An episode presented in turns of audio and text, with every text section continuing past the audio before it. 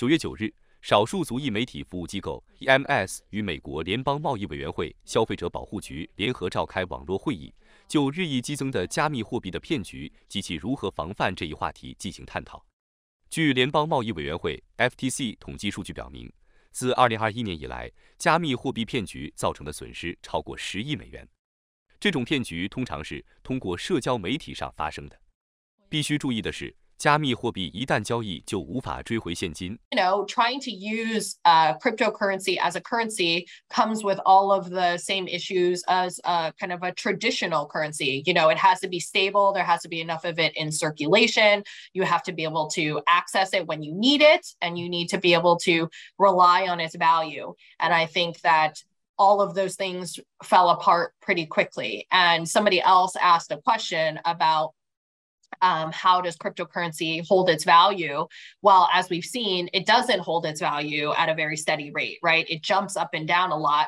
联邦贸易委员会消费者和商业教育部门消费者教育专家 Cristina Miranda 介绍了加密货币骗局的五种套路：一是投资诈欺 （investment-related fraud），二是爱情骗子 （romance），三是假冒政府或知名商业 （business and government imposters），四是求职工作网站 Job scams，五是邮件勒索 （blackmail）。他强调，如遇这些欺诈行为，可向 FTC 的网站投诉，以防止加密货币骗局的蔓延。You know, our general advice is that if you see a tweet, a text, or email, or some type of message on social media, especially one that tells you to pay with cryptocurrency, know that it's always a scam. If you're interested in an investment type of opportunity, um, just know that a lot of these scams start off start off with tips or secrets on like online message boards.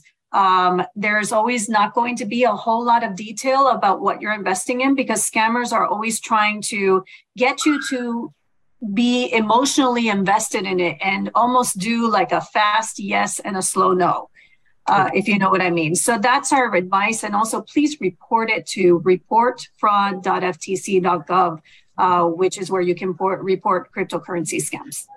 在本次网络会议上，来自田纳西州孟菲斯市学区的一名教师现身说法，介绍了他在社交媒体 Facebook 上遇到加密货币诈骗的经历。在美国，因爱情而被骗取加密货币的例子，通常发生于二十至四十九岁的中青年之间。在一段感情中，向另一半介绍加密货币，并要求对方投入大量资金，这就是通常所说的杀猪盘，需谨防受骗。全美电视台记者洛杉矶采访报道。